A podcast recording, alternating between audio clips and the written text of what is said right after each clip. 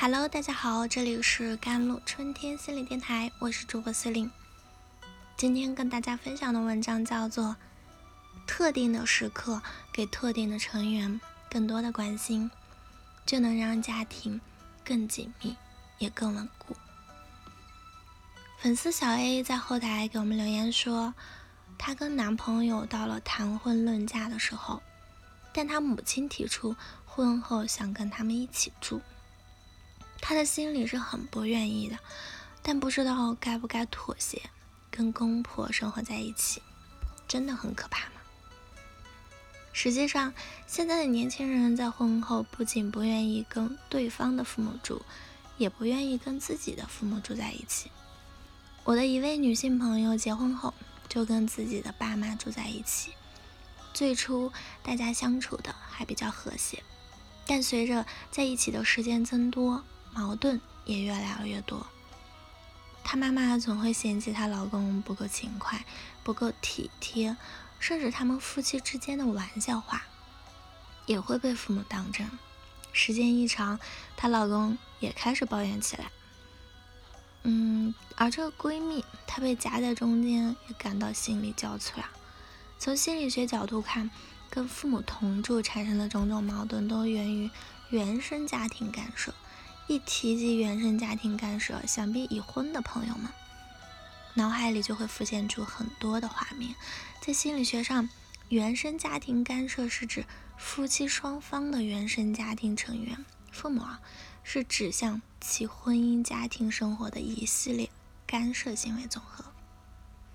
简单来说，原生家庭干涉是双方父母对你们夫妻生活的介入和干涉。这种干涉分为两类，一类是对夫妻家庭生活的干涉，一类是对个人生活的干涉。最常见的小两口闹矛盾了，本来应该是床头和床头尾，就是你床头吵架了，床尾还会和吗？结果父母一掺和进来，免不了好心办坏事儿。再比如，父母更可能倾向于宠溺孩子。而你可能更重视的孩子规则则意识的培养，因而呢，你也会苦恼于父母过多插手孩子的教育问题。相较于对家庭生活的干涉，父母对个人生活的干涉并不是婚后才有的，更多的是一种贯穿始终的干涉行为，比如早睡早起问题。做事方式、方法问题等等，不同的是，他们对你的个人干涉会迁移到对你另一半的干涉上，这就更容易成为矛盾的导火索了。那我们到底该如何应对来自原生家庭的干涉呢？化干戈为玉帛嘛。那第一，建立家庭内部的边界感。一个家庭就像一个人的身体，是一个系统，在系统内，所有的组成部分都被组织成了一个整体。也就是说，一个家庭里包含了很多共存的子系统。因而，建立好家庭的边边界啊，核心方法是建立有效的家庭规则，分清成员各自的家庭职责，并达成共识。如果你可以跟父母达成共识，在大的教育方式上，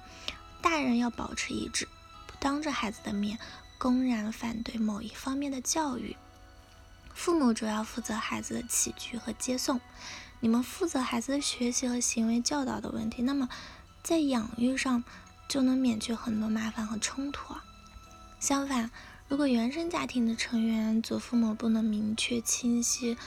身边的。责任和权利过分卷入到干涉父母的子系统，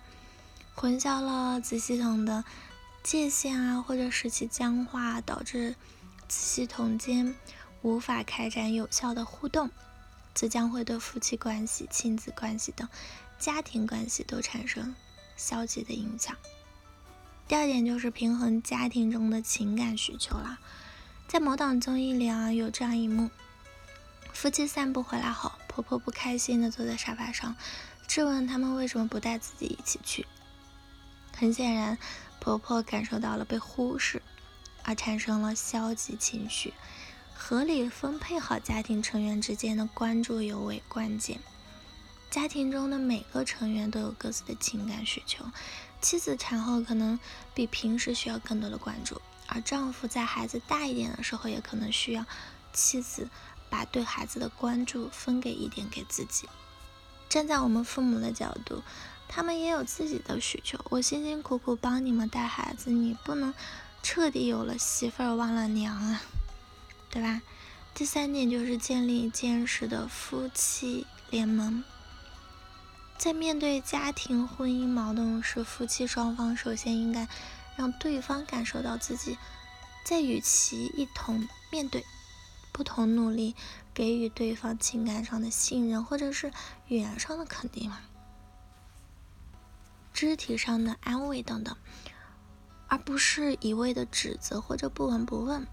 这样才能避免双方将对。原生家庭的消极情绪带入到婚姻中，减少干涉对婚姻质量的消极影响。虽然原生家庭干涉对婚姻有很多的消极的影响，但寻找原生家庭与婚姻的平衡点，仍是一个循序渐进的过程，也是我们和家庭一起成长的好机会。好了，以上就是今天的节目内容啦。咨询请加我的手机微信号：幺三八二二七幺八九九五，我是 Celine，我们下期节目再见。